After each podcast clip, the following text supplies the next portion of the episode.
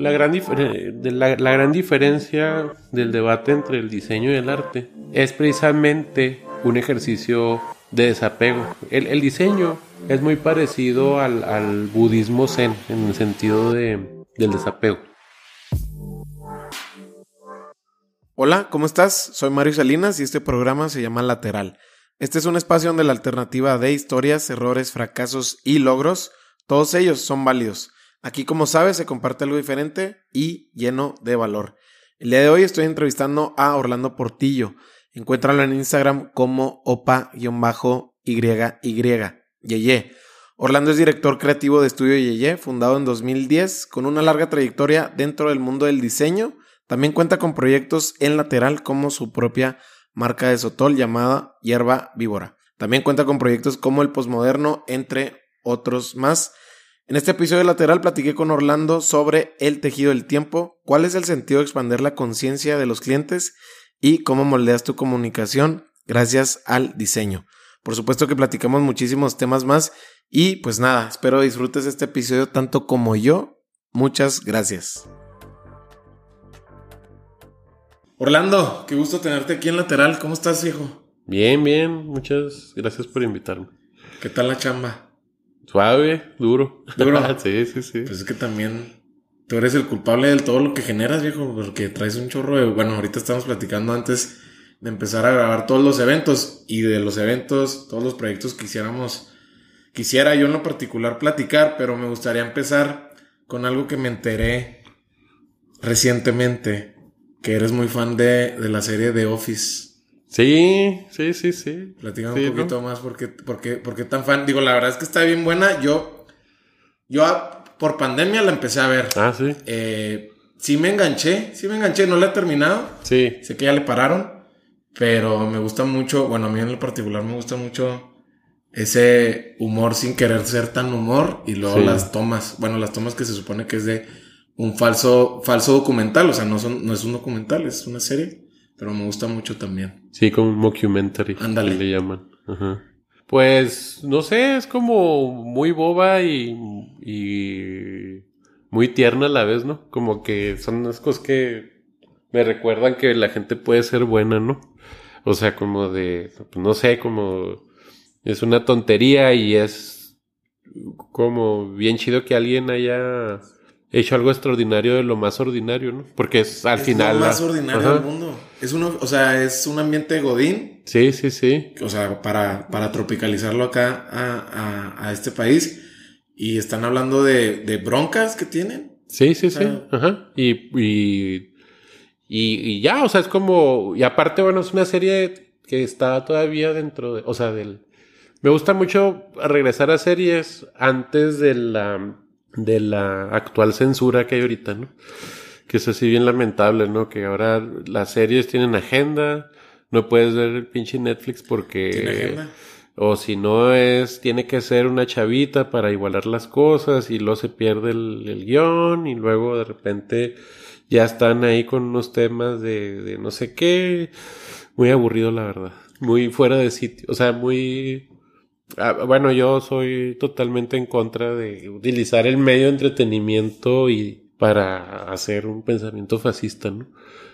Sí, pues an antes la manera era decir, bueno, pues, o sea, si tú crees que es un contenido inadecuado, ¿verdad? Porque si te acuerdas, el, el, el, el, la onda antes era por la edad, ¿no? O sea, tú decías, esto no es para mayores de 18 o porque tiene cierto lenguaje. Entonces nuestro parámetro antes era pues si ya tienes una cierta edad, significa que ya tienes una cierta conciencia de que es bueno y que es malo, un poquito más desarrollada. Y ya puedes ver este un show y, y saber que es divertido y saber que sí es divertido, porque el hecho de que hagas una agenda, eso no cambia las cosas. O sea, los, los problemas van a estar ahí y que tú pienses que haciéndolo así es una solución, pues eso no lo sabemos, nadie lo sabe, ¿no? Y The Office es eso, ¿no? The Office es o sea, hay un tipo que es racista, hay un tipo que es misógino y no, no creo que lo celebren, pero sí lo exponen en su naturaleza, ¿no? Es una, es una serie que muestra a las personas muy inocentes en un, en un territorio muy hostil como es Estados Unidos, ¿no? Claro. O sea, porque al final los temas de fondo pues son pagar hipotecas o vender más papel, o, o el capitalismo salvaje, o ya sabes, ¿no? Como el tema de, el tema de ser americano, pero a la vez ser un, pues, un pollito, ¿no? Porque todos tienen eso, o sea, todos, lo que te trata de decir la serie es, eh, por un lado, pues tienes a un granjero que es casi cuasi alemán, ¿no? Este, muy rígido, con una cultura muy rural, pero al final la serie te, te enamora de él. O sea, su, su moraleja es, es de que es una persona amorosa y que se compromete con una pareja y todo esto. Entonces, por eso mismo me, me late, o sea, me, me, gusta, me gusta que tampoco es exagerado. Por ejemplo, tú ves Padre de Familia y South Park y, se me hacen buenas, pero me cansa, ¿no? O sea, me cansa que siempre son como demasiado como que ya lo entendí y ya, ¿no? Nunca me juqué a esas cosas, la verdad. Exacto, exacto, exacto. Oye, bueno, eres el director creativo y fundador de Estudio Ye, que más allá de hablar de tus clientes, que son muchísimos y no nos daría el, episodio para platicar tanto eso, pero sí de que tienes clientes en muchas partes del mundo, o sea, partes como Sudáfrica, digo, tan ajenas a la cultura de nosotros, Japón, etc., ¿no?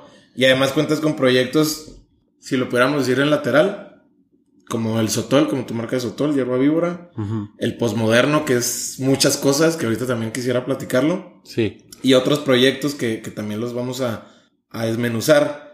Pero justo ahorita que mencionas el tema de la censura, y si bien para los que no te conocemos tanto, veo yo que eres una persona de posturas y de statements, tienes una frase en latín que entiendo que conectas mucho, que me vas a ayudar por favor a, pronunciarla, pero al español se, traduce como ser es ser percibido. Sí.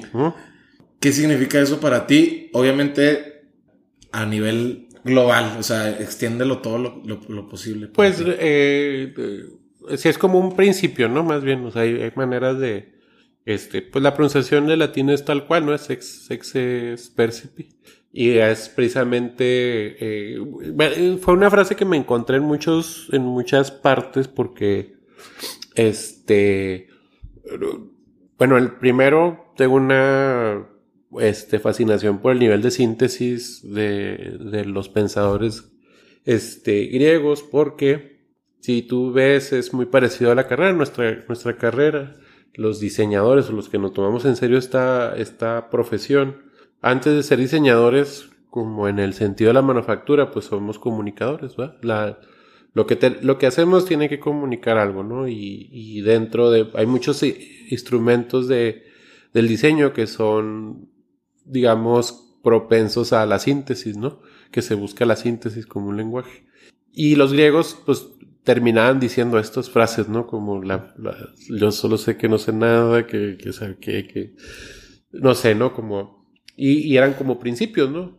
Pero realmente llegar a estas síntesis, pues llevaba mucho tiempo, ¿no? Sobre todo, lo importante de la filosofía griega es, es la experiencia, ¿no? La, la, es, una, es un tema muy, muy, muy interesante porque tú no podías ser filósofo hasta cierto tiempo. El tiempo era un factor de peso, ¿no? Porque el tiempo es el que te decía o te llevaba una, digamos que una, a, una idea como más completa de lo que somos, ¿no? Y es como la misma edad, o sea, yo ahorita tengo 40 y pues muy diferente a, tener 30, ¿no?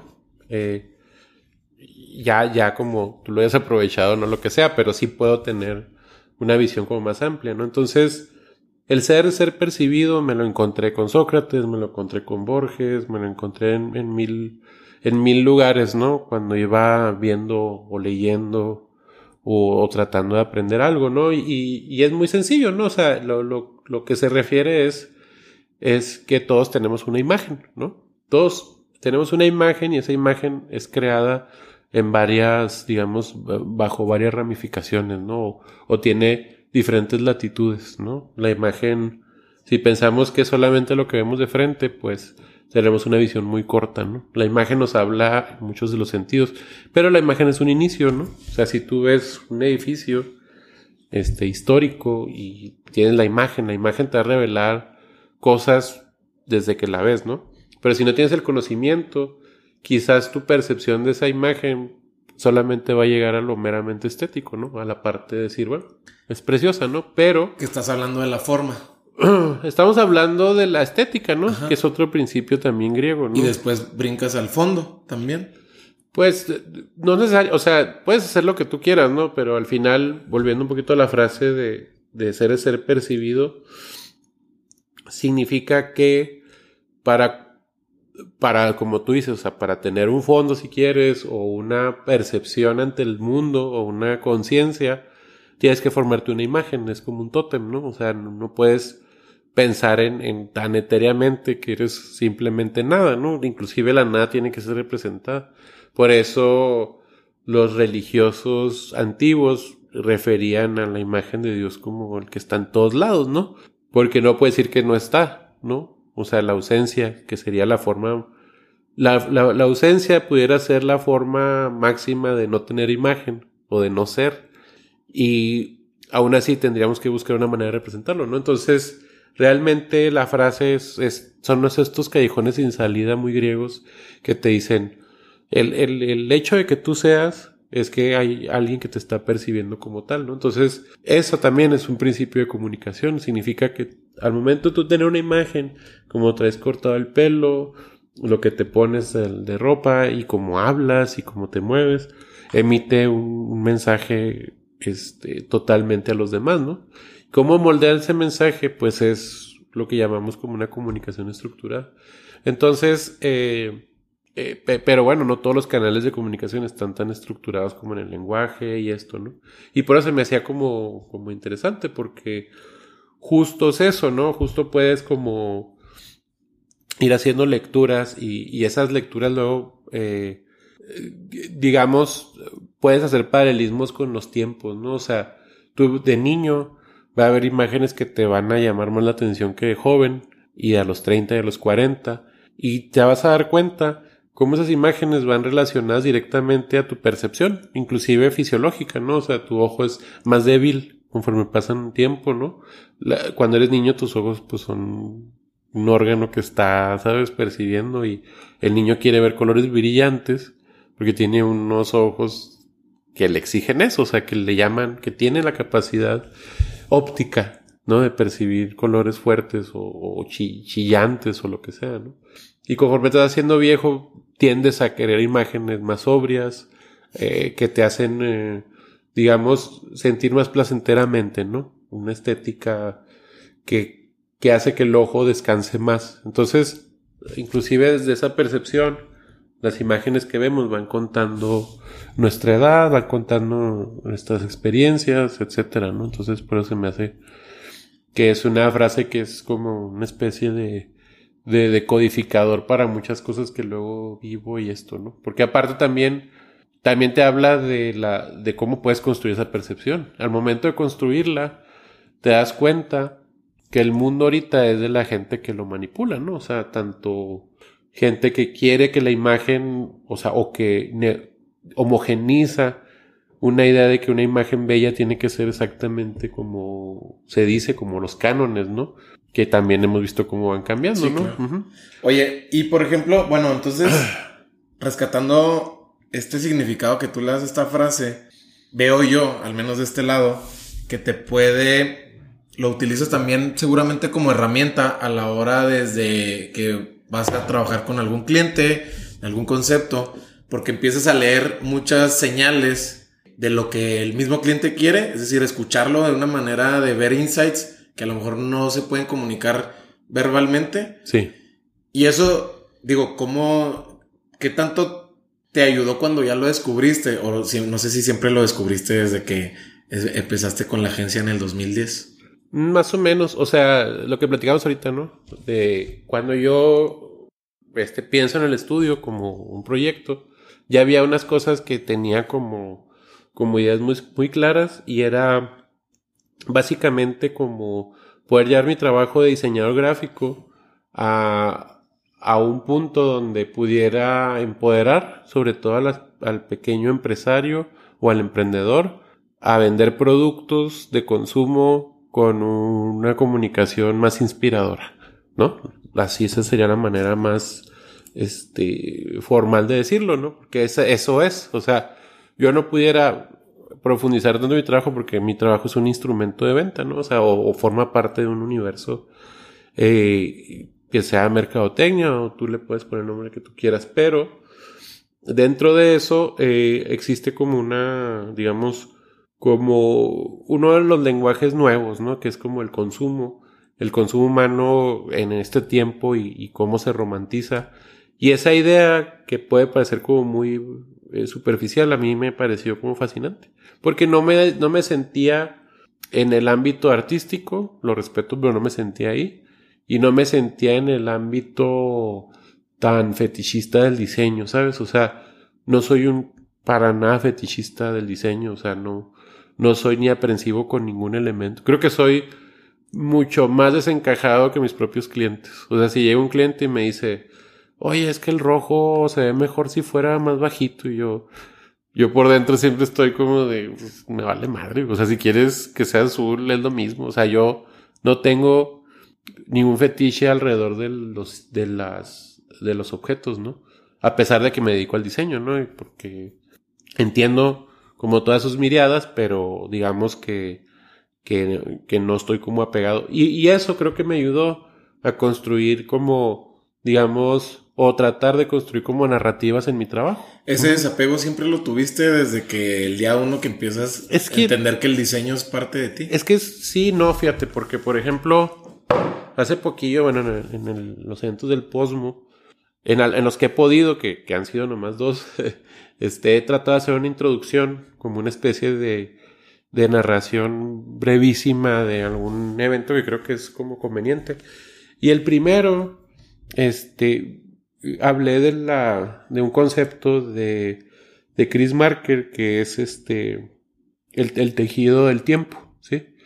Y, y, es un concepto como muy genial porque, bueno, él, él habla de, de que, de cómo constantemente nosotros estamos viendo a través de las rupturas del tejido del tiempo. Para él el tiempo es un gran tejido, es como si tuvieras una manta, ¿no?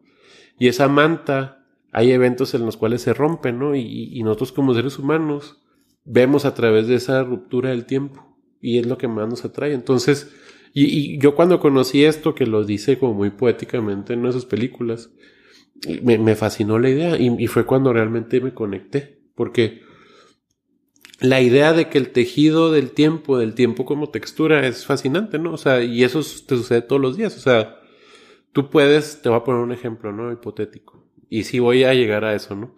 Este, si tú imagínate que tú tienes, no sé, eh, mucho tiempo y eh, que no tienes una conexión como con muchas cosas y ya estás como embebido en, tu nueva realidad, digamos. Siempre tenemos como realidades, ¿no? Como tú, no sé, hay gente que no es tan apegada a su realidad de niño, ¿no? Por cuestiones de la vida. O hay gente al contrario, ¿no? Que sigue siendo muy apegada a su niñez, o sea, que nunca rompió vínculos, ¿no? O, continuó. Sabemos, yo me considero de ese lado. Eh, que no, no tengo unos vínculos tan fuertes, o sea, no, no, o no, o no tan, no tan, no tan, digamos, tan de nicho puede ser, ¿no? Entonces, imagínate en tu día a día, que es tu rutina, y de repente, no sé, llegas a una casa de una clienta y volteas y ves un monito, este, que no hayas visto desde que tenía cinco años, ¿no? Y, y ese objeto inanimado es increíble cómo la memoria va a reaccionar a algo y de qué manera, ¿no? O sea, ahora que la, la nostalgia se puso mucho de moda hace como 15 años y fue eso, ¿no? O sea, la gente encontrando cosas de cuando era niño, ¿no? Y teniendo reacciones como muy cabronas, o sea, porque te das cuenta cómo, cómo la textura de las cosas te van a dar reacciones bien increíbles, o sea, es, es, es, hay gente que daría todo su dinero si fuera millonario por volver a ser niño un momento, ¿no? Porque te das cuenta que la construcción de los recuerdos es lo más, lo más, lo más cabrón que puede existir. Entonces. Si no preguntan la Disney, ¿no?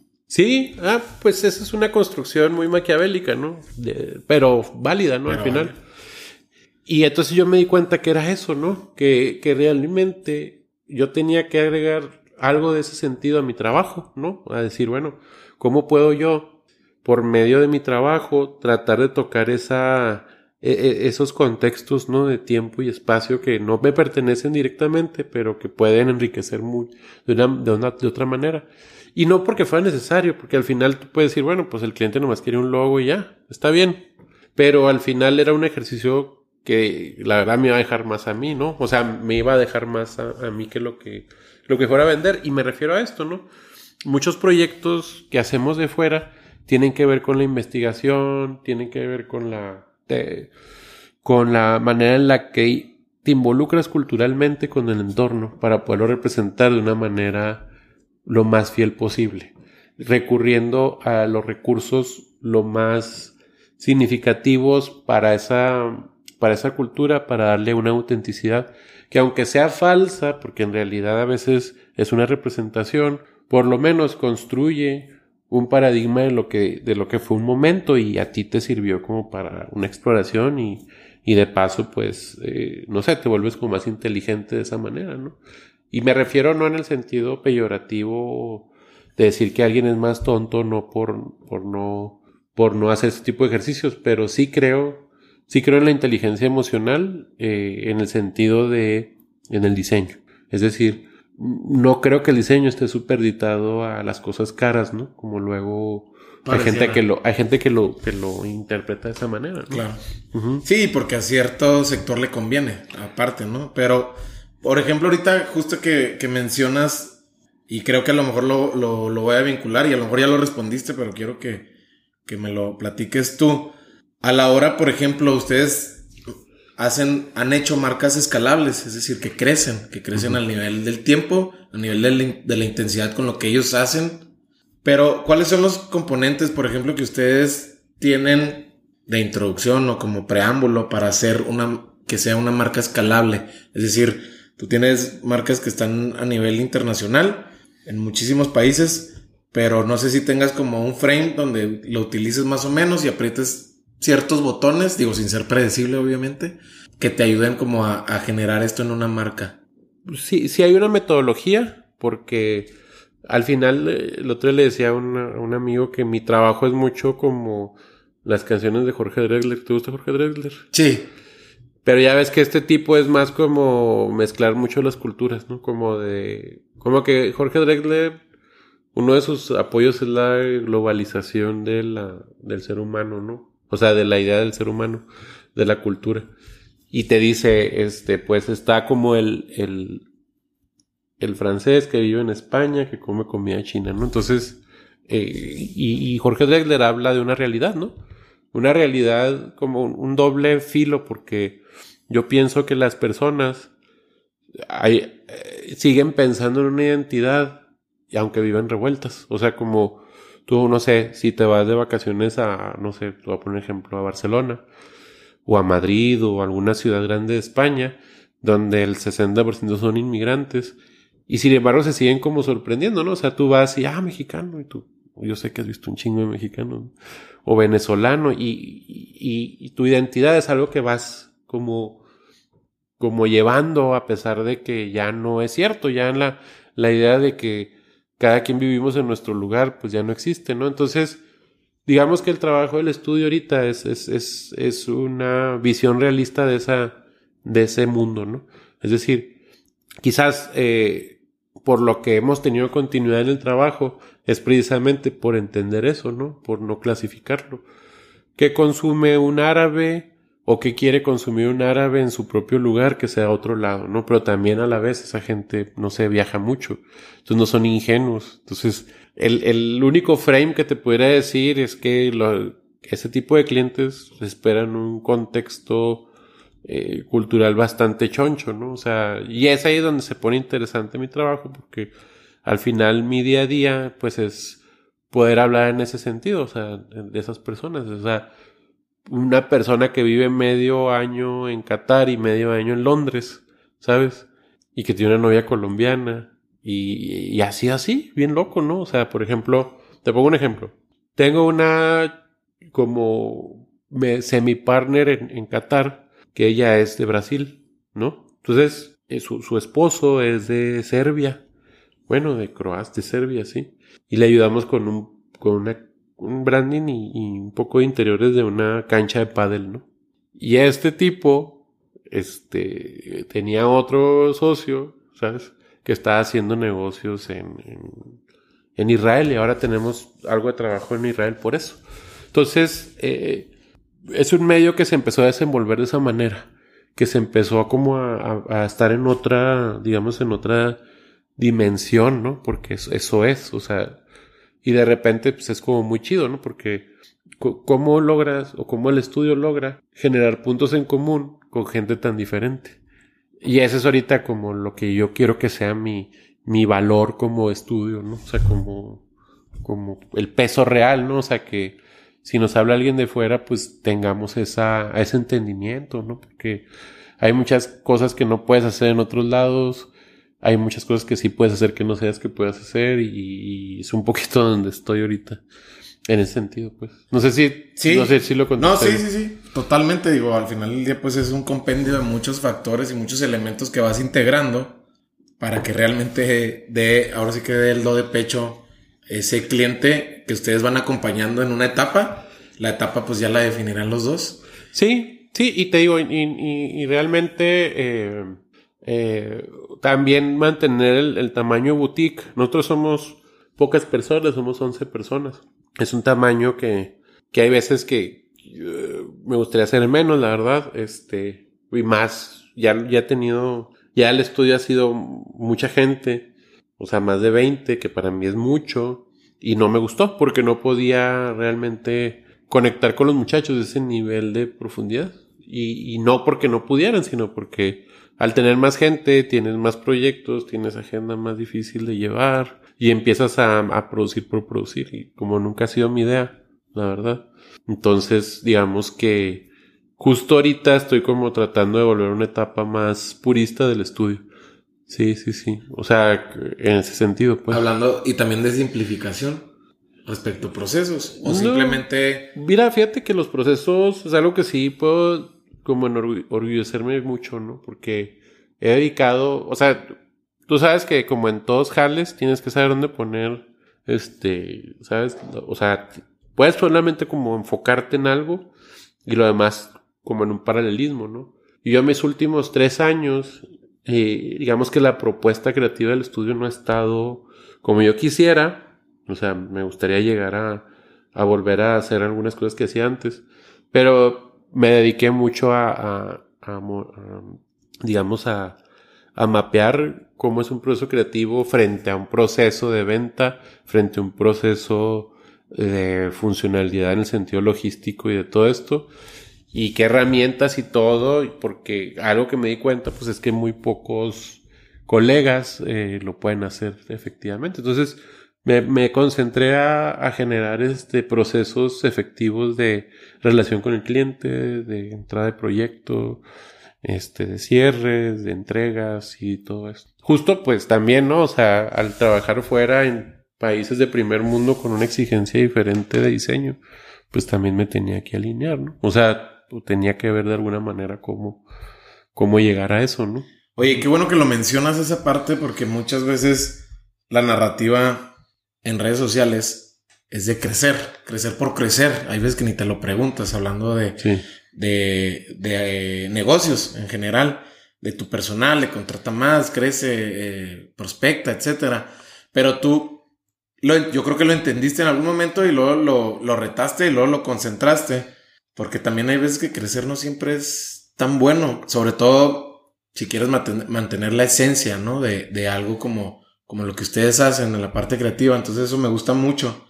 Y por el otro lado, me he escuchado eh, en algo que leí acerca de lo que ustedes hacen como estudio, acerca de que el cliente no siempre tiene la razón y es algo que, me, que me gusta mucho que voces con credenciales, eh, se lo escuché inclusive a Enrique Olvera en algún momento, en una nota que, que hizo mucho. y me gustó muchísimo, la verdad es que inclusive lo, lo platiqué también en, en el, en, en el programa con Yasmín, acerca de cómo es bueno que ese tipo de voces ya lo lo abran, ¿no? O sea, es algo que muchas veces todo el mundo lo pensamos, no lo decimos porque seguramente políticamente no es lo más correcto, pero ya es hora, ¿no? Entonces, pero también mencionas que tampoco ustedes no siempre tienen la razón.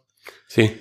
Pero cómo llegar a un, a un punto medio o cómo se llega a un punto medio a través de que, que lo, ustedes lo interiorizan o lo ponen en la mesa o simplemente se va dando a través de la convivencia con tu cliente y cómo se van conociendo. Mira, esta, la frase tiene muchos significados del por qué las pones, ¿no? Primero, el primero, el primerito de, de fondo es eh, que acá entre nos, o sea, la comunidad de diseño es una comunidad que está muy, muy, muy, por lo menos para mí, o sea, hacia mí es, es, eh, no sé, o sea, es como muy, mm, no sé si sea la palabra como infantilizada o como te decía ahorita, como fetichizada, ¿sabes?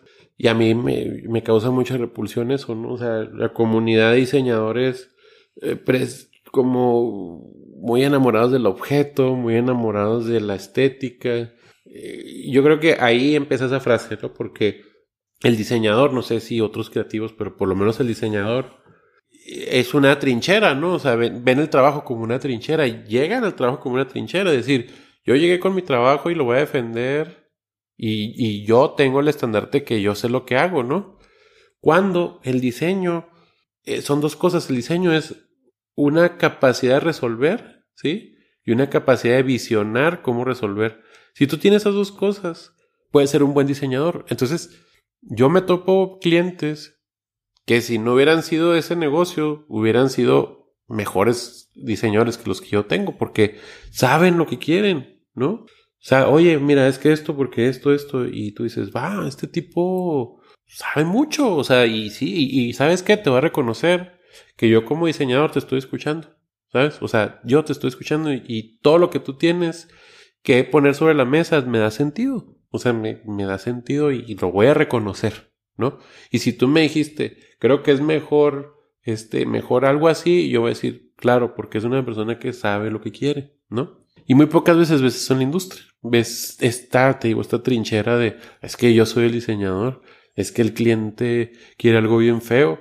Y yo me cansé de esa basura, porque esa basura no te lleva a ningún lado. O sea, si a él le gusta eso, le va a gustar, ¿no? O sea, la idea es que tú le convenzas que lo que tú le estás proponiendo le funcione en su universo, ¿no? En su... Porque al final, pues él es el del negocio, ¿no? O sea, si llega una persona, oye, quiero esto, esto, ¿cuántos años tiene su negocio? No, pues 20 pues te sabe vender bien eso. Yo no tengo absolutamente nada que decirle en eso, ¿verdad? Yo creo que pudiéramos hacer algo así en base a lo que usted ya tiene, o en base a lo que usted hacia dónde va.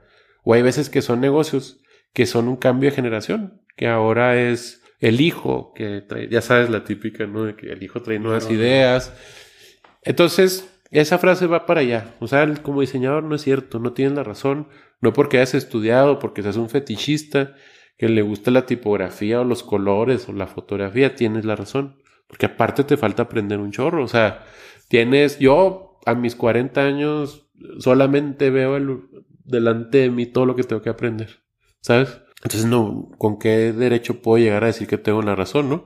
Y el cliente que cree que, que debe, que uno lo debe satisfacer, ¿sí? Que quiere tener razón. Yo decidí simplemente que no va a ser mi cliente. No lo voy a juzgar, ¿sí? Habrá, habrá un nicho de personas que le guste atender ese tipo de gente. Mi trato con mis clientes se basa en una empatía. ¿Sí? pero a mí me gustaría preguntarte cuándo aprendiste a decirle que no a esos clientes, si lo entendiste desde tus Hay varios... tempranos 20 o fuiste como que interiorizando también esa idea de decir, bueno, pues hay que también tener un respeto hacia mí, yo, y luego pues voy también sabiéndolo calibrar. Hay varias maneras, fíjate que sí pero fue muy fácil, o sea, lo que te decía ahorita, yo, yo, yo soy una persona que trata de ser en el sentido profesional muy noble. Eso es difícil porque eh, en el sentido capitalista de las cosas, pues tú quieres cerrar proyecto para entrar otro para ganar más lana, ¿no? Y hacer una pausa para retomar proyectos, porque yo hay veces que yo mismo, o sea, ya el cliente ya lo aprobó y le digo, ¿sabes qué? No me gusta, o sea, quiero hacerlo de nuevo, ¿no? O sea, o, ¿sabes qué? Me voy a tomar más días porque no me gustó lo que hice, entonces quiero tomarme otros tres días para hacer tu proyecto, ¿no? Entonces, ese, vamos a decir que fue un filtro natural, que ahorita ya está un poquito más establecido, ¿no? Eh, pero, ¿sabes? Lo que me ayudó mucho a mí, este, fue el hecho de que mi principio, el principio de mi carrera fue mucho de especialidad. O sea, hacía mucha ilustración, no agarré clientes. O sea, las personas que llegaron conmigo fue porque entendían muy bien lo que yo hacía. Muy bien. No había tanto ruido. O sea, por ejemplo, este, yo, mi primer, digamos, mi primer cliente en Chihuahua fue el, el restaurante Come Camila.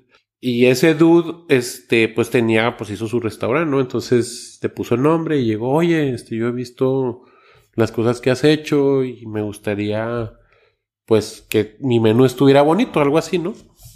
Ah, no, pues claro, o sea, va y le metes, le echas ganas y, y ya, pues viene, oye, ¿quién te hizo eso? La típica, ¿no? Vas, vas como avanzando ahí en ciertas cosas, entonces por eso esa parte no fue tan difícil, pero lo que sí, lo que sí es difícil es cuando a, evolucionar ciertas ideas que, que ya que ya no tienen tanta cabida, ¿sabes? O sea, que ya no tienen como tanta cabida en ese sentido, en ese formato. Y ahí es cuando, pues, cambian las cosas, pero eso fue de esa manera, o sea, realmente este embudo, este filtro, fue ocasionado por, por defender mucho tu trabajo, por lo que tú haces, por hacerlo o, o, agarrar un tiempo para, para definir bien qué es lo que quieres hacer, ¿no? Entonces, eh, yo veo a muchos, o sea, o el 90% de la gente que se dedica a la identidad en Chihuahua y no tiene nadie ningún rumbo. O sea, las cosas las hacen, pues, por muchos impulsos, ¿no? Como por por cosas muy aisladas, por cosas muy vagas, como por una idea global del diseño que no, que no es la propia. Y yo creo que pues nunca van a llegar a ser eh, algo relevante si no cambian esa actitud. ¿no? O sea, así de sencillo. Del feeling para hacer un proceso creativo a la hora de abordar una cuenta, trabajar con un cliente si se lo tuviéramos que explicar a alguien que si nos están escuchando es alguien totalmente ajeno al diseño. Sí. O al medio como tal, ¿cómo lo pudieras describir ese feeling que hay que tener a la hora de, generar o ustedes crearse un proceso creativo? Eh, fíjate que el, la, gran la, la, gran diferencia del debate entre el diseño y el arte es precisamente un ejercicio de desapego. El, el diseño es muy parecido al, al budismo zen en el sentido de, del desapego, ¿no? Y, y, esa es una, es un concepto muy Bauhausiano realmente, o sea, eh, de las tres etapas de la escuela Bauhaus, que para los que nos están escuchando y no sepan, es como nuestra, nuestro, como nuestro origen, ¿no? La escuela alemana de diseño, que fue una, una institución hecha a medida de una necesidad que era entender la construcción. Bau es construir, ¿no? Entonces se hizo todo un, un proyecto de escuela, ¿no? A, partir de la construcción, de lo que el hombre construye, ¿sí? Y eh, los profesores, que son, digamos que las almas, los, digamos que los padres, ¿no? Eh, del, del pensamiento de diseño moderno, por así decirlo, entendieron que, que la síntesis, ¿no? En el diseño es la que resuelve todo, ¿no? Como precisamente una meditación. Cuando te dices hay que meditar y tienes que olvidarte de todo para poderte enfocar, ¿no? Entonces, el diseño es una, es, es un ejercicio de desapego, es un ejercicio de, de síntesis que la primera etapa, disasociar las cosas que ya conoces, porque si lo haces así, no estás resolviendo, no estás creando algo único, estás copiando lo que tú cerebro te está diciendo, ¿no? Entonces, para lograr eso con los clientes, yo lo que hago en las primeras etapas de revisión o, digamos, eh, nosotros tenemos como tres etapas, ¿no? Son muy sencillas. Es el brief o la estrategia, la parte de, conceptualización y el desarrollo. Tiene, son esas tres cosas, ¿no? Pero el brief, pues tiene esa intención, disasociar a las personas de lo que conocen o sea, de lo que esperan del trabajo de diseño. Este, ahorita, mira, en lo que estábamos, estaba platicando con un posible cliente y él ya me manda un, o sea, me dice, oye, ando buscando un proyecto nuevo, bla, bla, bla. Mira, me gustan estas cosas. Entonces, ahí sé ya que mi primer objetivo va a ser disasociarlo de lo que él piensa que está bien. O sea, cada cliente pues tiene un trabajo de fondo que tiene que ver como como un psicólogo, ¿no? De mi la parte, porque tengo que ver, o sea, lo que yo le tengo que quitar de vicio que ya trae, ¿no? Pero qué pregunta, por qué pregunta le haces como de inicio como para, para disasociarlo, o sea, disasociarlo, perdón, en el sentido de separarlo a lo mejor, o sea, de las ideas separarlas y luego que entren tú también tus, tus propuestas a lo que ves que, que, que el proyecto pues, necesita. Más que preguntas, lo, la solución positiva y la solución proactiva es expander la conciencia, ¿no? Se oye muy hippie, lo que sea. se oye muy hippie, pero me gustaría que lo explicaras. Es que realmente, o sea, primero la conciencia, pues es simplemente el acto de entender tu entorno, digamos de una manera muy clara, ¿no? Que si tú ves esta silla y eres consciente que a lo mejor este es funcional en el sentido de diseño, pero aparte la madera, pero aparte la explotación, o sea, tú puedes ser sensible a una infinidad de cosas sobre un objeto, sobre una persona, sobre tu mundo. Esa es la conciencia, ¿no? Porque al final eres completamente, absorbes completamente el entorno y entonces es una persona más, más consciente, ¿no? Y expandir eso, pues, es ayudar a otra persona que sea consciente, ¿no? Como cuando dice tu mamá, es que tú no eres consciente, ¿sabes? O cuando te... Sí, ¿no? Porque los papás es así de, de decir, pues sí, pero hay niños que en África no comen. Es como un ejercicio así de conciencia, ¿no? De, es que hay niños en África que no comen, que ya quisieran, ¿no? no te quieres tomar la sopa y lo... Hay niños en África que ya quisieran. Y pues sí, es eso. O sea, es una manera de expandir la conciencia. Decir, ah, pues yo tengo esto, pero, para que yo tenga esto, hay, tiene que haber 10 personas que no lo van a tener. Entonces empiezas a, a evolucionar esto, ¿no? Entonces yo trato de expandirlo. Sí, de expandir la conciencia del cliente sobre su proyecto, decirle, está esto, pero yo creo que puede llegar a más. Entonces se vuelve como una consultoría de lo que es la marca. Y, y, mi intención después de la junta de brief es que el cliente al final diga, órale, hasta aprendí y órale, o sea, sí puedo hacer como esto más. Y eso es, es muy infalible al momento de ya tomar decisiones, porque lo que hacen muchos diseñadores es que primera revisión y dicen, pues estas son mis tres opciones de logotipo escoja la que más le gusta y, y no, es que el rojo, yo no me meto en absolutamente ninguna basura de ese tipo al principio, o sea, no, si el cliente empieza con que rojo es el principio, ya sé que no va a ser mi cliente, porque no hay un, puente de comunicación real, o sea, él ya quiere lo que quiere, entonces sabe que pues búsquese a alguien que le haga lo que quiera y está bien, no, no digo de manera, este, de reclamo, no, al contrario, hay gente, o sea, hay, que entender que nosotros estamos a la medida de las necesidades, ¿no? O sea, si tú ves un Lamborghini, un Lamborghini te puede costar dos pesos. Más allá de lo que pueda representar a nivel social o, de empoderamiento del dinero, pues un Ferrari es un carro que representa mucha ingeniería, mucho diseño y es una obra maestra de, de la, del diseño, ¿no? que tú no lo puedas pagar no le quita ese, ese trabajo que tiene de fondo, ¿no? Es así de sencillo. Entonces, ¿tú qué tipo de diseñador quieres ser? Pues yo quiero ser uno que le paguen por meterse más en la chamba. Si va a haber nomás cuatro clientes que lo hagan, esos cuatro los quiero.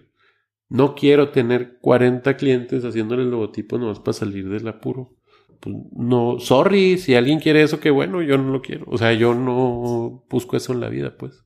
Yo quiero, quizás, al final, en cuatro o cinco años que tenga menos capacidades, quizás, este, tener yo un cliente o dos y, meterme, ¿sabes? Como clavarme más en uno solo y andar todo el día pensando en ese cliente, lo que sea. Ese es un lugar donde yo quiero estar. Entonces, eh, lo que cuestan las cosas está en medida de quién lo percibe. Si llega una persona y te dice, oye, mm, te voy a poner un ejemplo. Antier eh, veo una, a una clienta que me dice, mira, es que chécate esto, ¿no? Entonces yo quiero algo así y tú lo ves y dices tú, bueno, pues es que ese, ese despacho de Nueva York cobra 15 veces más porque tiene 15 veces más personas. Pues no, el diseño no funciona así de agarrar una imagen y, y robártela porque tú crees, o sea, esa es una idea de fondo este muy grave para el diseño, ¿no? Porque Pues porque al final ni te va a beneficiar realmente, o sea, el, impacto que puedas tener, vas a ser percibido por una... Las personas que copian, y lo digo como inconsciente, lo primero que piensan es que las otras personas no se van a dar cuenta, ¿no? Por eso copian. El, el, mal impacto o el impacto negativo que tiene que una persona vea otra versión de algo y no lo dimensionan. ¿no? Entonces ahí, ahí, eh, para no entrar en temas, eh, ese tipo de personas, muy respetable, ¿verdad? No, no sé, no sé, no, no están en, o no, o, tú sabes que no va a haber una buena relación, pues. Cuando tú, a la hora de trabajar con un cliente nuevo, que tienes, ya mencionabas, tienes un equipo de 11 personas, seguramente de diferentes edades, ¿cómo? Porque bueno, yo por ejemplo tengo 34 años, seguramente conecto con una audiencia muy similar a lo que yo consumo o a lo que soy, pero a ustedes, ya lo mencionaste, nos queda claro, o sea, trabajan con clientes dimensionalmente distintos a ustedes en, desde hábitos de consumo, economías, etc. ¿Cómo le hacen, cómo le haces tú como director para que tu mismo equipo creativo conecte también con ese tipo de clientes? O sea, desde el lado creativo de decir, más, o sea, sí entiendo la investigación, por supuesto, pero creo que hay un tema de empatía, pero cómo se calibra eso ya en la, ahora sí que en la, a la hora de, de, los chingazos, ¿no? Sí, no, o sea, son procesos muy accidentados, este, obviamente son roles, porque un chavo de 20 años eh, no, no, no puede tener como esa conciencia de las cosas. Volvemos al tema de, de los filósofos griegos, ¿no? O sea, la, a pesar de que ahorita la experiencia está infravalorada, la experiencia de, tiempo, ¿no? Este, yo creo que la manera en la que puedes generar un, equipo exitoso es haciendo roles muy definidos de las cosas, haz de cuenta, ¿no? Entonces, eh, y, y, que las personas asuman esos roles, o sea, decir, oye, acabas de entrar, vas a hacer estas cosas y son parte de, de que puedas llegar a otro rol, ¿no? Dentro de poco. Y, y, y, así, ¿no? O sea, vas afilando, vas perfilando tu equipo. Pues es la única manera que se me ocurre decirte, ¿no?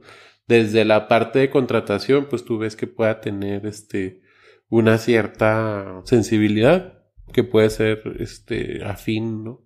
O que le guste estar con alguien que lleve el tipo de conversaciones que a mí me gusta llevar, o sea, así de sencillo, ¿no? A lo mejor para algunos chavos de ser, no sé, un güey bien aburrido, lo que sea. Está bien, ¿no? O sea. ¿Y eso cómo lo mides a la hora de, de, a lo mejor desde el reclutamiento, desde una entrevista, etcétera? ¿Cómo te das cuenta? No sé si sea prueba y error, o ya tengas como un ejercicio probado. No, o sea, bueno, pues te das cuenta, bueno, esa intuición, obviamente, latino el 30% de las veces, ¿no? Es buen porcentaje. Porque, pues claro, cuando quieres un trabajo, llegas y te sientas y dices maravillas de claro. ti y que tienes miles de ganas.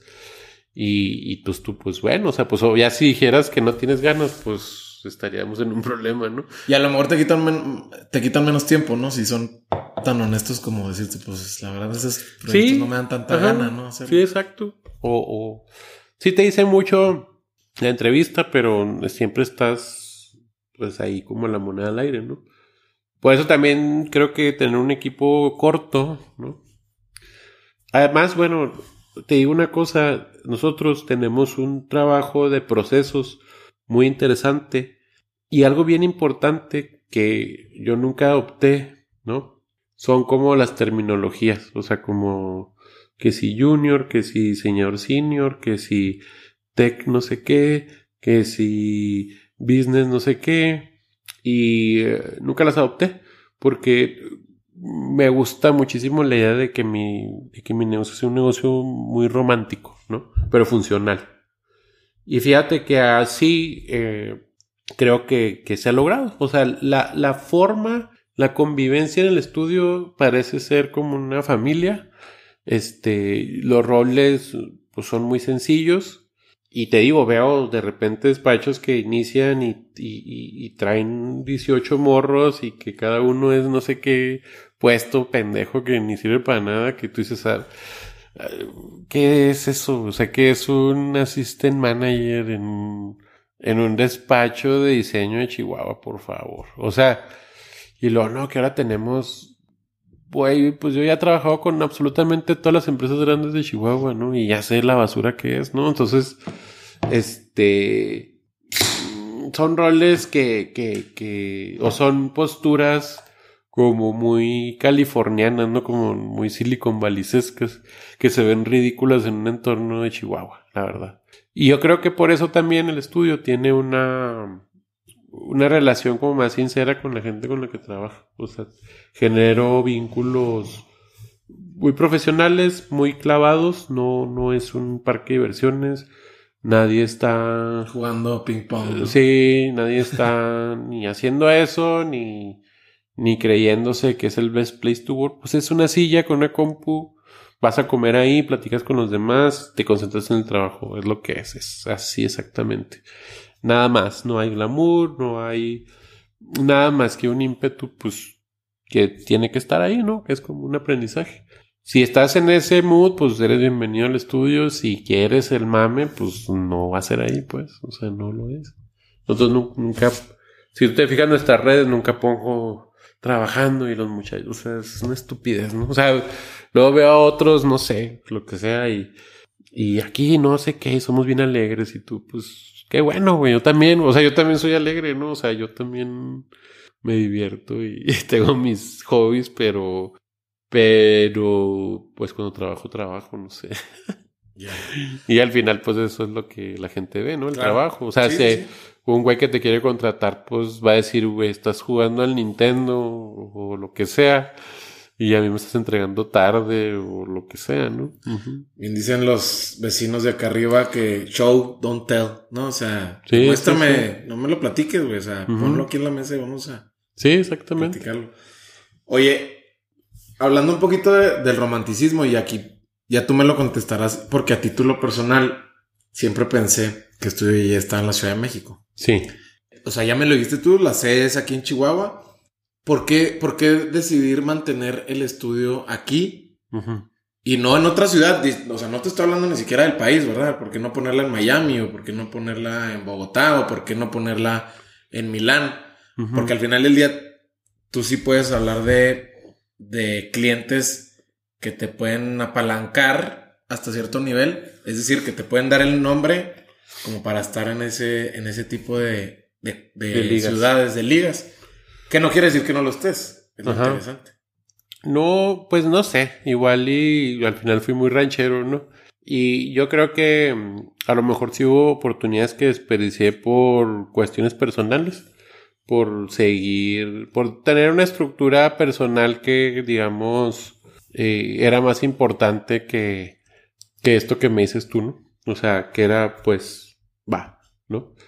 que pues al final te das cuenta y pues es el aprendizaje, ¿no? Que, que a lo mejor pudo haber sido diferente y bla, bla, bla, ¿no? Este, también tengo a título personal, este, creo que, que a donde te vayas es como implican ciertos retos. O sea, yo tengo muchos compas que, no sé, que son, dice, que se fueron al sueño de Nueva York, ¿no? Y a mí si me preguntas, pues a mí Nueva York no se me hace nada un sueño, ¿no? O sea, si vas tres días, y te, pues te la pasas chingón, claro, ¿no?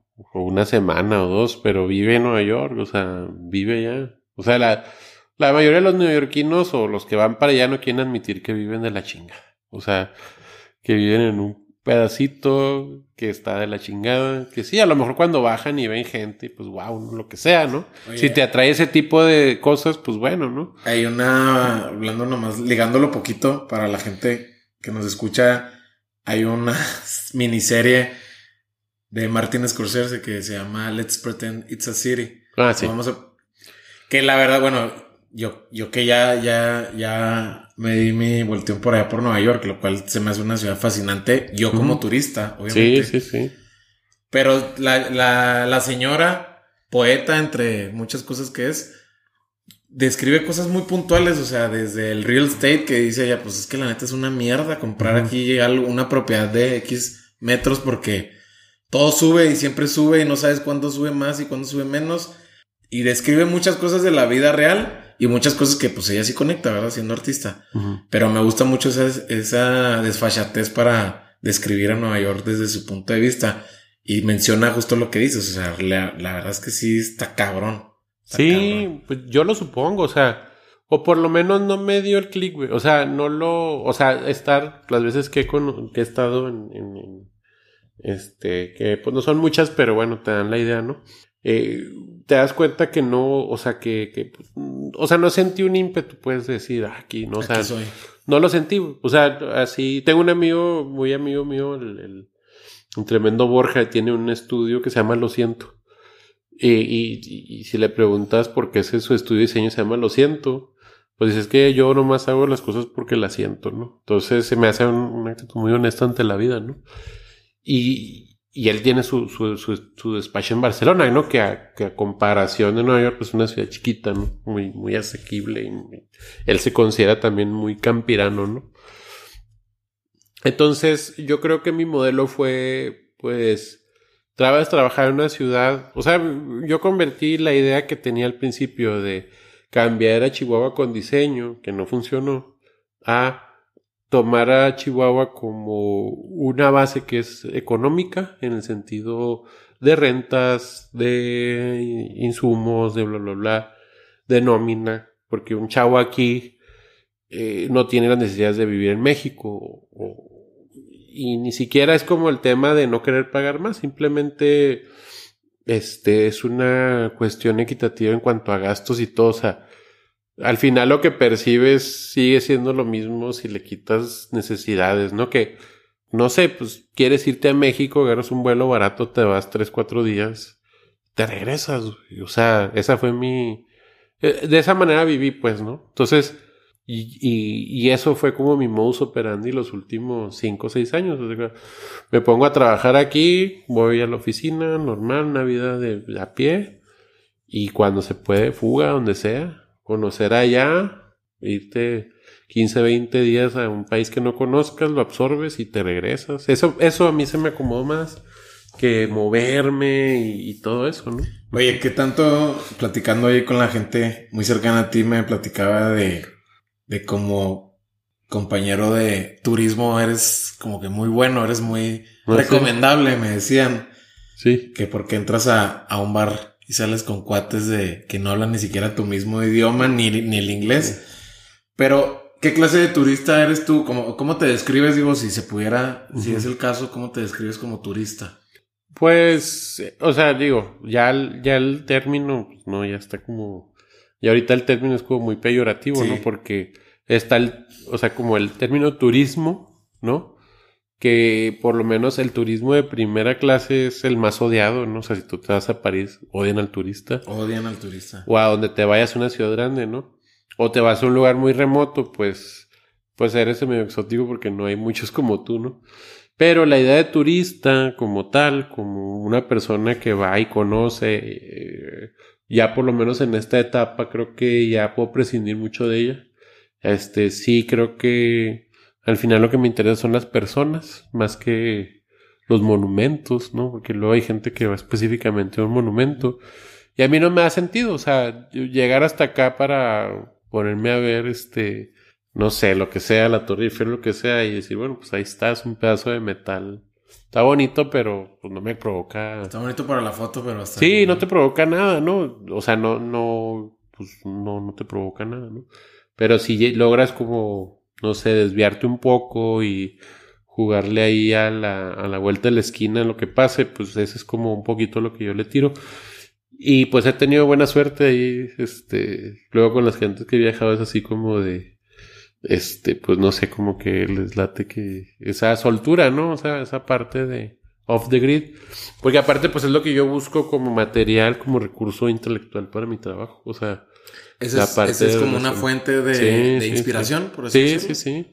Sí, sí, sí, de todo tomo ventaja. O sea, todo eso eventualmente lo va a traducir en un activo, ¿no? Un activo en lo que hago. ¿Y qué otras herramientas o de qué otros recursos te, te puedes apalancar como para estimular la creatividad y darle esa frescura que yo creo que necesitan muchos ustedes? Este, pues así, ¿no? O sea, lo que en la en otras culturas, ¿no? Que no es como la de nosotros, que somos como un poquito más estacionados, ¿no?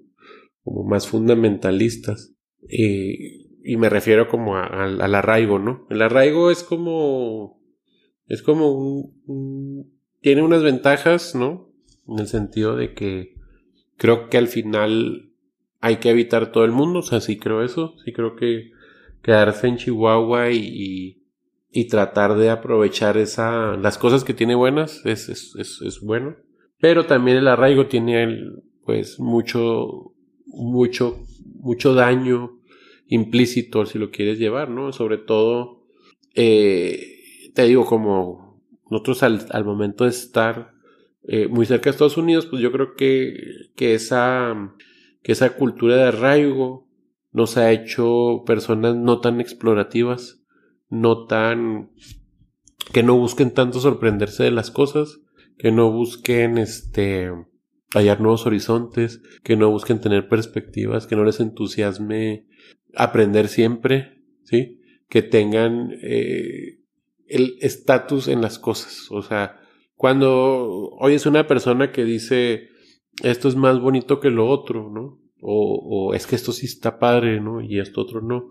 Te das cuenta cómo nos volvemos este, de esa manera, ¿no? No, no tenemos una percepción abierta. Entonces, si ese es tu problema, si estás en un lugar que no te, digamos que no te empodera, ¿no? A hacer, a sorprenderte de la vida, a buscar nuevos conocimientos, a explorar tu conciencia, a, a, a conocer la diversidad humana, pues entonces tú tienes que hacerlo de tal manera, ¿no?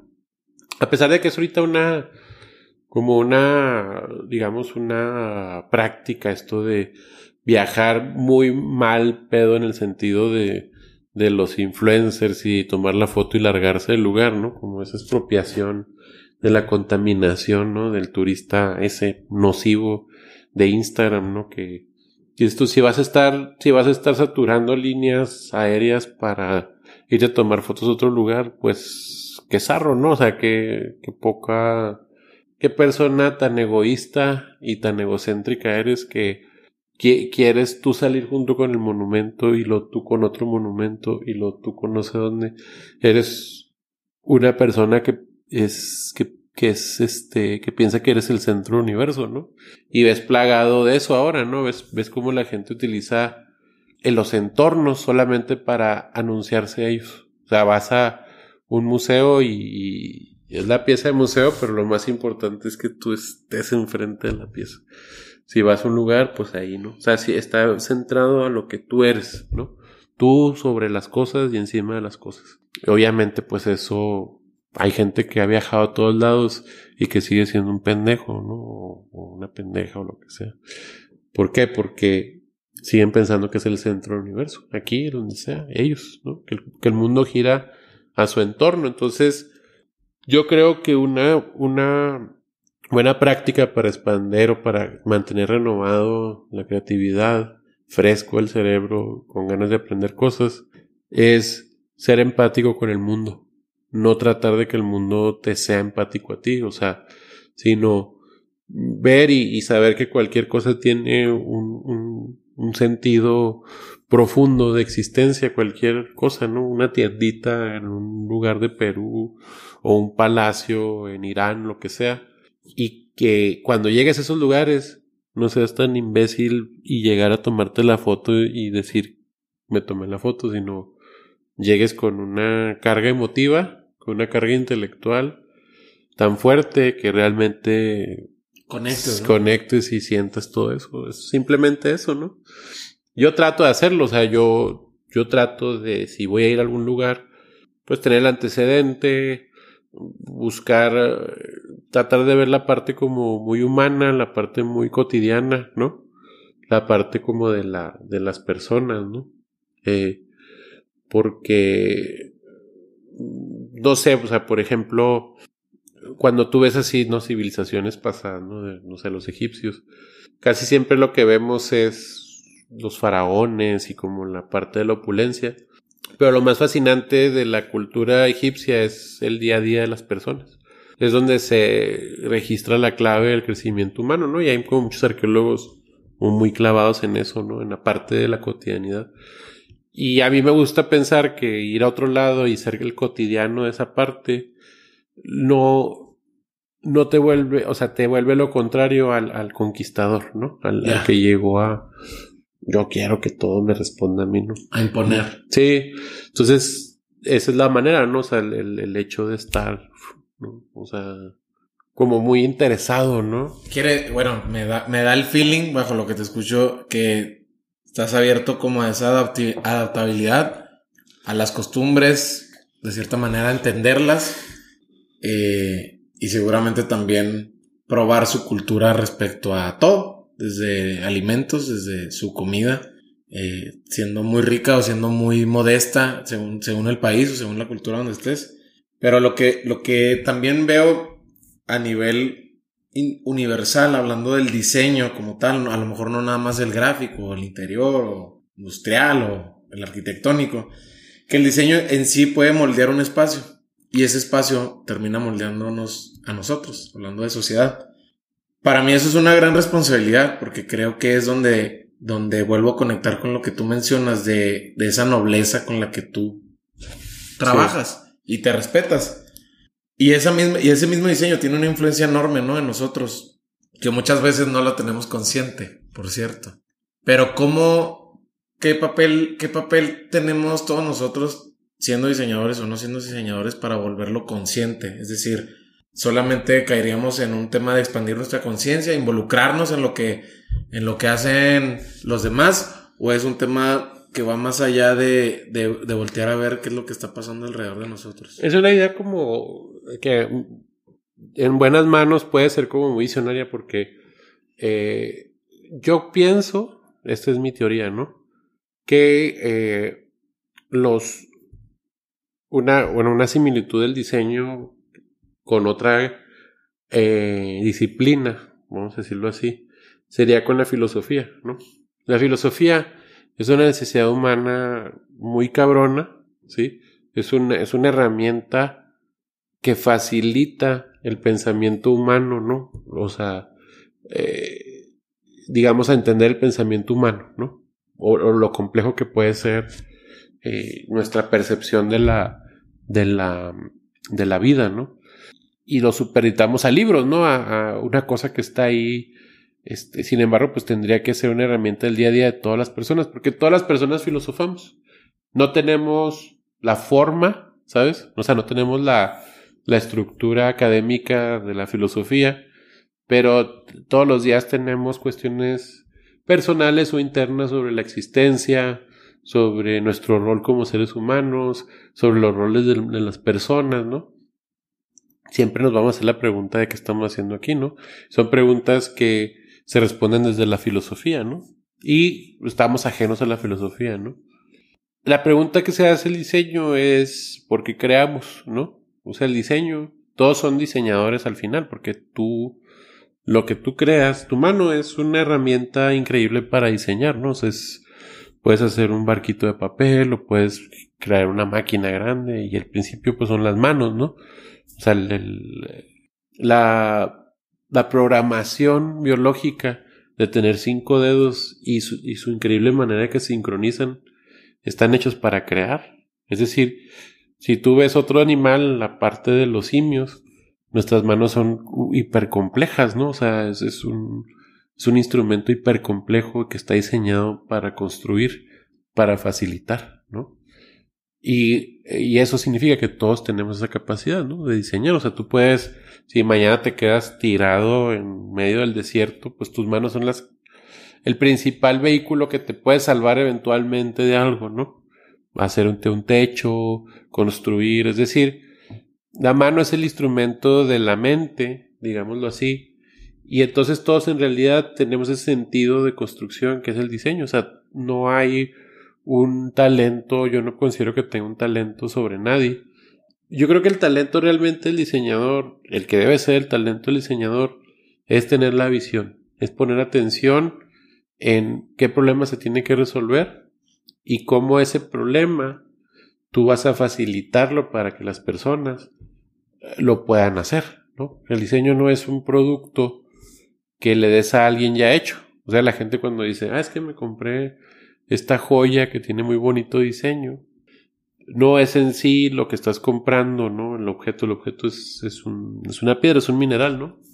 Lo que puede tener un valor para ti es la parte estética, que es una manera de conectar con otro humano. Cuando tú ves un diseño que te gusta, tú estás entendiendo cómo otro humano lo creó y eso es bien fascinante para mí.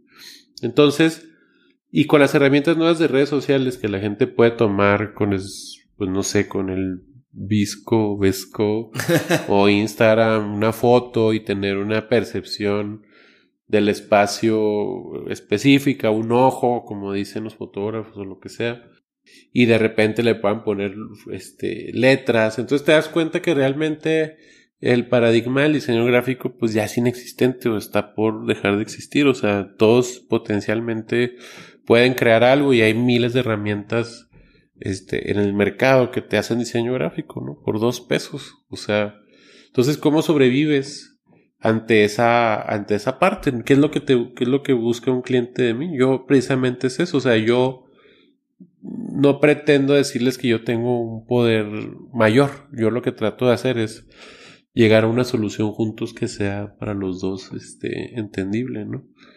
Y por eso no trato a las personas como diseñadores o no, sino más bien creo que todos lo somos y que más que nada mi trabajo es simplemente poner como los las cartas sobre la mesa y, y empezarlas a mover, pero no no no una no, una capacidad extraordinaria para nada. Ya. Sí, sí, sí. Oye, eh, te escuchaba decir, y ahorita lo igual lo platicábamos acerca de la comunidad. Tú hablabas de una comunidad afín a lo que tú eres o a lo que tú haces, sobre todo respecto al diseño. ¿Cómo, bajo qué fines primero, o sea, el racional para mí es por qué hacer comunidad y después para qué? Hablabas tú de, de, de, esta integración, de unir fuerzas, o sea, a, pesar de que se escucha un poquito trillado y hasta político, pero creo que sí vale la pena quitarnos nada más esa etiqueta de lo político y, y entender por qué. Pero a mí me gustaría como para qué hacer hoy en día comunidad bajo tus proyectos, bajo lo que estás haciendo hoy con el posmoderno. ¿Por qué generar, por qué generar o para qué generar comunidad? Pues, o sea, Mira, la, la parte de, otra vez como conectando con el diseño, una de las, eh, de las puntas del triángulo, ¿no? Por así decirlo, en el tema de resolver un problema, es entender a los demás, ¿no? Es este, es estar en contacto, ¿no? Con nuestra parte antropológica, ¿no? Con nuestra parte de vivir en sociedad y entender la sociedad, ¿no? Entonces, los grupos, digamos, o luego grupúsculos, o la manera en la que funcionan el ser humano como, como, como comunidad o como grupo, este, es la manera en la que se pueden llegar a, tener resultados reales. Si no, si no vives bajo el sentido de que eres, como dicen, un animal político, un ser social o lo que sea, o todos estos términos que tratan como de cohesionar, este, eh, pues tu visión va a seguir siendo como muy individualista. Y, a partir de eso, pues bueno, o sea, eh, impositiva, poco empática, todo esto, ¿no? La comunidad está ahí y creo que se junta como muy inherentemente. Yo entendí que, que por lo menos el, el, cierto grupo de personas eh, eh, con las que yo me relaciono, ¿sí? Buscaban maneras diferentes precisamente de, de relacionarse, ¿no? Al yo estar muy involucrado, por ejemplo, en la industria de la gastronomía, me daba cuenta que los lugares de reunión, ¿sí? Llegaban a ser muy sacros, ¿no? Muy tu mesa, sentarte, comer e irte, ¿no? Entonces, lo que intenta el posmoderno no es generar este grupos aislados, sino experiencias nuevas en, la comunidad, en, el, en, la manera en la que interactúan. Que te puedas sentar con alguien que no conoces una mesa, que inicie una conversación nueva, ¿sí? Que se propicie un, pues un conocimiento a partir de ahí, ¿no? Y que no está peleado con, pues pasártela chido un viernes por la noche, un sábado por la noche. Entonces, no tiene una idea tan profunda detrás. Fue vamos a abrir este patio y ver quién puede tener afinidad con esto. Y con esa, sin esa pretensión de, este, tenemos que abrir y tenemos que vender tanto y no, no, o sea, sucede de manera ocasional cuando es propicio, ahorita no es tan propicio como quisiera, pero, este, por ejemplo, mañana este chavito que va a hacer su performance musical, pues él, él es la primera vez que toca, ¿no? Entonces, él dice, oye, yo me quiero llevar mi, pues un proyector y quiero hacer como un show visual y yo tocar y, y está bien chingón, ¿no? Es un vato que, que, que él produce, ¿no? Como muchos chavos ahora, ¿no? Que han encontrado su manera de, de expresarse por ellos mismos, ¿no? Entonces, ¿no? sí, porque realmente no cabe una banda, caben más así como solistas que llevan como sus teclados y cosas así. Y es un espacio como muy, muy suave para, para apreciar de una manera diferente ciertas propuestas musicales o ciertas propuestas de, de, pensamiento que también queremos tener, que ya ahorita estamos haciendo una agenda muy interesante para llevar personas que también hablen y de una manera atractiva ciertos temas, ¿no? Que si lo pudiéramos definir, que difícilmente se puede definir, yo creo que no cabe eso, pero si se lo pudiéramos platicar a la gente que nos está escuchando, el posmoderno. Para mí es un room experience, algo así. Algo así lo entiendo. Digo, la verdad es que los he querido acompañar, pero no se me ha acomodado por, temas personales. Pero ahí voy a estar este viernes, no, pero seguramente el próximo evento. Si se lo pudiéramos platicar un poquito sin contarles toda la película a la gente que es.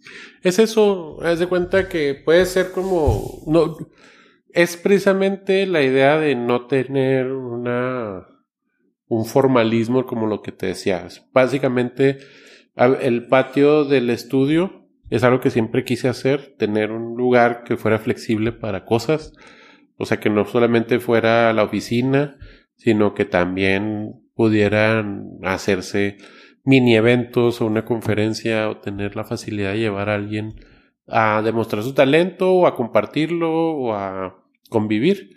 Entonces, este estudio, pues, he tenido como varios, ¿no? Pero este estudio, el patio se prestaba para hacer un venue chiquito. Es muy sincero, no lo arreglamos nosotros mismos, haz de cuenta, o sea, no, no querías pretender, no pretende ser nada, no pretende que satisfaga a la gente en el sentido hedonista de un lugar y, ¿sabes? Que pues es algo que también me dedico, ¿no? Parte del diseño de interiores comerciales creo que es un patio que, te sientes que te, tienes que sentir como en casa. O sea, esa es la primera regla como para llegar. Bueno, siempre tienes que apartar, ¿no? Porque son, es privado, o sea, no es, no es un lugar abierto. Hay que contactarme, este, y, y hacer una especie de reservación.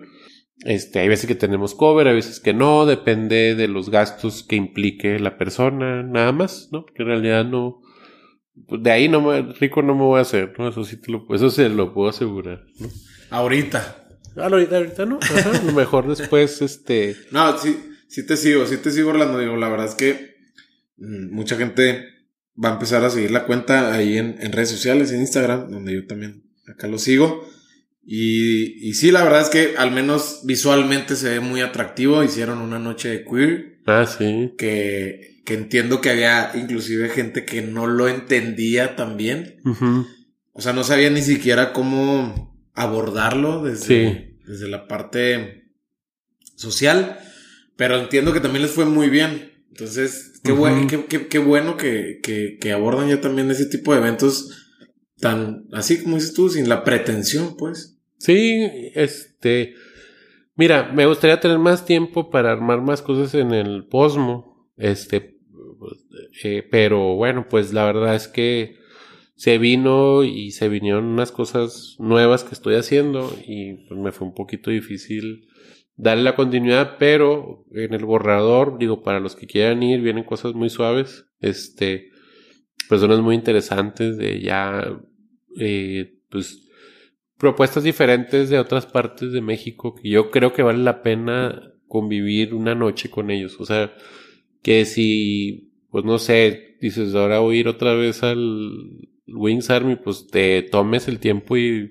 experimentes. Sobre todo a mí lo que me importa mucho es que venga gente muy ajena a mí, ¿sabes? O sea, muy ajena a mi círculo, que vaya gente que no conozca, que disfrute, este, la intención que tenemos, porque la intención es muy noble, o sea, en el sentido de nos gustan los destilados, nos gusta la música, pues yo me considero un coleccionista de música y, y se me hace para tener un lugar donde compartir luego pues cosas que conseguimos o amigos que hacen lo mismo, ¿no? Gente que, que bueno, pues que a veces no es tan, digamos, convencional, ¿no? No puedes ir a un antro y, escuchar lo que vas a escuchar ahí porque nadie te va a querer programar canciones de, ¿sabes? De Turquía con cumbias peruanas, con no sé qué, o sea, que es un poquito la idea de la música del lugar, ¿no? Tener una especie de, de, de collage, este, no, no tan, sí, o sea, no buscamos que la gente vaya a escuchar los hits o que vayan a ser complacidos, sino que vayan y digan, ah, mira, pues escuché diferente, iba con esa, con ese ímpetu, ¿no? De, de conocer, de escuchar diferente, de convivir diferente y pues ya. Es muy sencillo. ¿Qué es eso que les da a ustedes o les brinda a ustedes como staff, como creadores de, de este espacio posmoderno, el tener gente tan diferente a ustedes? O sea, ¿qué es lo que ustedes obtienen ya, ya nos queda claro si te estamos escuchando que no es la parte económica. ¿Qué es lo que ustedes obtienen? No, porque yo creo que sí, o sea, que a pesar de lo que la gente pueda pensar que las redes sociales nos unen, yo creo que sí nos separan más en, en algunos aspectos. Y creo que hay mucha gente que es bien interesante conocer en tu propia ciudad que pues no conocías por, por precisamente por, porque las, porque los espacios no dan la oportunidad, ¿no? O sea, si vas a un bar que sea de ondita, pues está la misma gente de siempre que está bien, pues es su lugar, ¿no? Si te vas a un restaurante, pues cada quien está en una mesa, si te vas a no sé dónde, pues también, ¿no? Entonces, lo que quiere hacer el Posmo, lo que intenta hacer es simplemente un lugar este muy muy casual, un, una cosa muy de soltarse, de convivir, de ahí andamos nosotros, siempre llegamos a las mesas y me quedo un rato con cada quien a cotorrear y, ¿sabes? Hay veces que yo saco, digo, voy a sacar una botella porque, pues porque estoy contento con la gente y no quiero, sí sabes, o sea, quiero, eh, luego, oye, conseguimos este destilado de tal lado, quiero que lo pruebes para que veas y lo se le explica, ¿no? Uno de los socios de ahí, este, del proyecto, Jorge, pues, él es un apasionado, ¿no? De las bebidas mexicanas. Que tampoco hay un espacio, ¿no? Muy apasionado, ¿eh? sí, sí. La verdad, sí, me quedó muy claro. Sí, entonces los demás lugares que hay, pues, o la oferta no es tan diversa o, o está exageradamente cara, entonces, que está bien, a lo mejor hay que pagar cuentas, ¿no? No digo que sea malo, pero bueno, en el espacio que tenemos nosotros, tratamos de, de llevar bebidas o destilados a, pues, a un precio o sea, que sean de super calidad a un precio realmente justo, ¿no? Justo, sí, ajá. Exactamente. Entonces, sí, está suave. Yo les recomiendo que vayan. Va, por ahí ahorita, digo, ya ahorita te, te, vamos a pedir las cuentas ahí para que te contacten. Ya nos dijiste que es como un poquito más de, de, espacio reservado, por, decir, por así decirlo. Sí, sí, sí. Este, oye, Orlando, ya, digo, a la gente que nos ha escuchado hasta hoy, hasta ahorita, perdón, les queda claro que nos fuimos de lleno y profundo y amplio con el, con el diseño como tal. Pero sí me gustaría saber para la gente que, y ya tú lo mencionaste, y lo cual la verdad es que fue algo de lo que yo me quedo de muchos conceptos que compartes, de cómo el diseño lo ves como esta herramienta, esta disciplina para resolver, resolver situaciones, resolver problemas.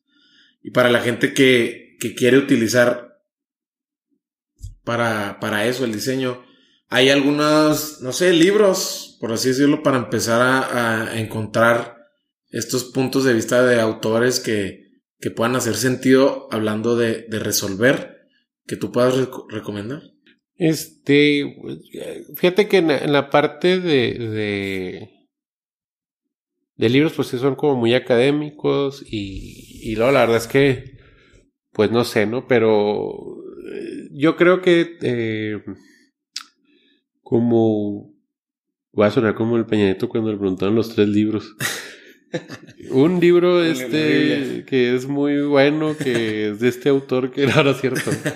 Este, a mí me gusta, bueno, pues tengo es que sí es difícil como, por ejemplo, no sé, te voy a platicar, eh, tienen, creo que las personas tienen que encontrar como la afinidad que tengan, ¿no? Por ejemplo, a mí me gusta mucho Kenia Hara, que, que es hombre, no más que Kenia, como que, este, pero eh, es japonés, ¿no? Entonces, Kenia Hara es el director ejecutivo de la marca Muji, eh, que es una tienda japonesa y tiene una sensibilidad para relatar lo importante que es el diseño en nuestras vidas, que creo que es muy accesible para todos. Entonces, hay un libro que se llama White, como blanco, de Kenia Hara, y creo que ese texto es muy bueno para entender a profundidad en qué estado tiene uno que estar en la mente para, para poder comprender eh, el diseño, ¿no? Y no es pues digamos que tan académico como, como, como para que ya ay, sí, los circulitos, que, muchos de los textos son muy aburridos, la verdad, ¿no? Pero ese es un buen, ese es un buen texto de, de, de, digamos, que puede ser eh, entretenido para cualquier persona, ¿no? Este, hay un autor eh, italiano que se llama Bruno Munari, cualquier libro de ese güey, hay uno que se llama cómo nacen los objetos de Bruno Munari y trata de establecer una visión como muy primitiva de nuestro de nuestra percepción estética. Entonces, ese, ese está bien, ese es, como muy primario, como algo... Back to basics, Es algo bueno, sí, es tan fácil, ¿no? Y... y um, pero realmente yo creo que se puede aprender más de, de, de de encontrar como las personas que fueron como actores, ¿no? O sea, del, del diseño a manera, digamos, como más exponencial, ¿no? Como Dieter Rams, ¿no? Por ejemplo, o sea, si tú buscas cualquier libro de Dieter Rams, no, no de, no de él, porque no sé si escribió libros, yo creo que no. Pero bueno, fue el, diseñador mucho tiempo, el jefe de diseño de la marca Brown, ¿no? Y el tipo pues tiene una, tiene una visión muy, muy interesante de cómo el diseño cambia nuestra vida, que también creo que sí es, es para los que no están o no saben los nombres, eh, eh, yo creo que Dieter Rams es, es, una, es un referente muy, muy, ¿cómo se puede decir? Muy entendible para cualquiera, ¿no? Muy digerible. Muy digerible, muy, ajá. Por eso creo que que, que esa es una buena. Sí, pues yo creo que con esos se entretienen un rato. Ya estás. Oye, Orlando, pues te quiero agradecer. La verdad es que sabía que, que tenía muchas preguntas por hacerte y créeme que aquí tengo muchas que se me quedan colgadas, pero seguramente se van a poder resolver si te, si te seguimos, seguimos tu trabajo. Y si no, pues le damos una continuación, ¿no? sí, claro, cuando gustes. Eh, te quiero agradecer a título personal, por ahí estuvimos ahí viendo qué, qué espacios había y pues no, no pudo haber sido mejor. Eh, platícame un poquito ya de los proyectos que se vienen, que sí puedas platicar, sé que no todos puedes platicar, en los próximos 12, 18 meses que te, que te emocionen.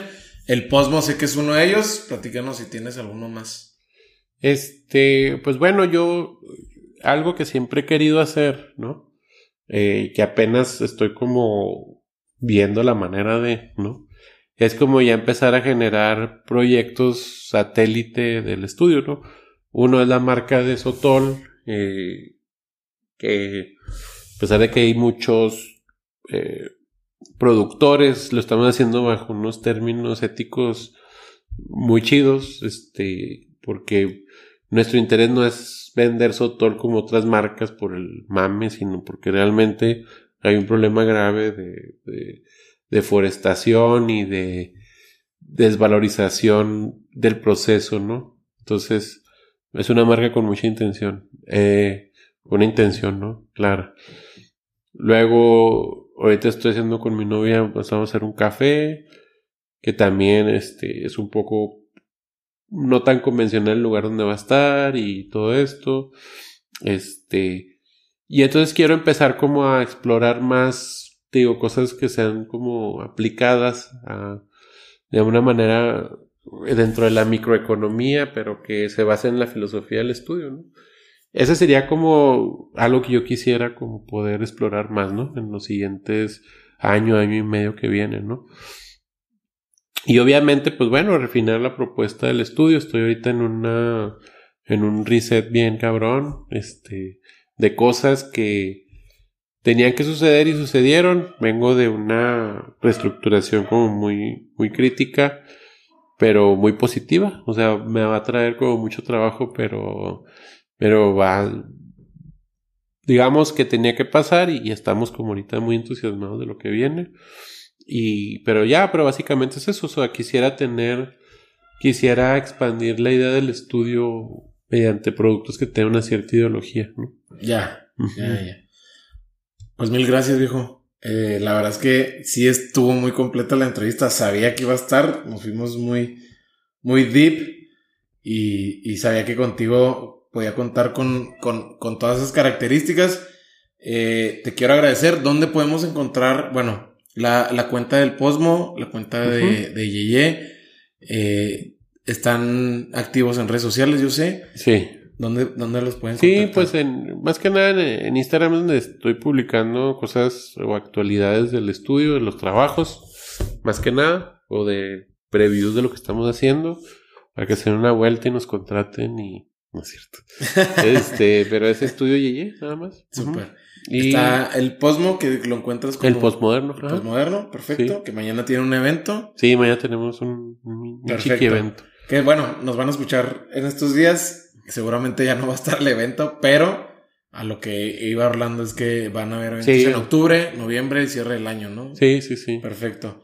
Y está el Sotol.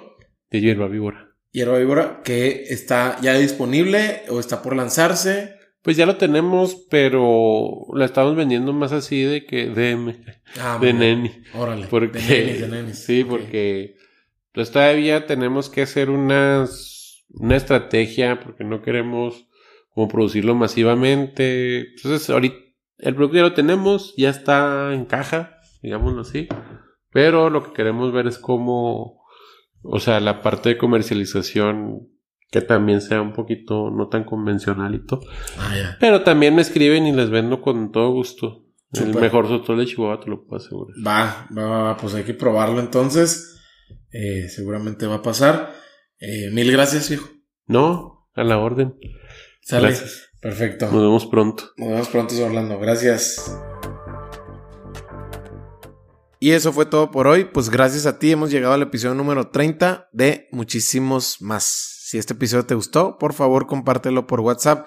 También suscríbete en iTunes y califícanos con 5 estrellas. Eso nos va a ayudar mucho para llegar a más gente. Nos puedes seguir en Spotify y búscanos en Instagram como Lateral Podcast. Menciónanos en tus historias a Orlando y a mí si conectaste con algo de lo que escuchaste. Mi nombre es Mario Salinas y nos vemos en el próximo episodio. Gracias.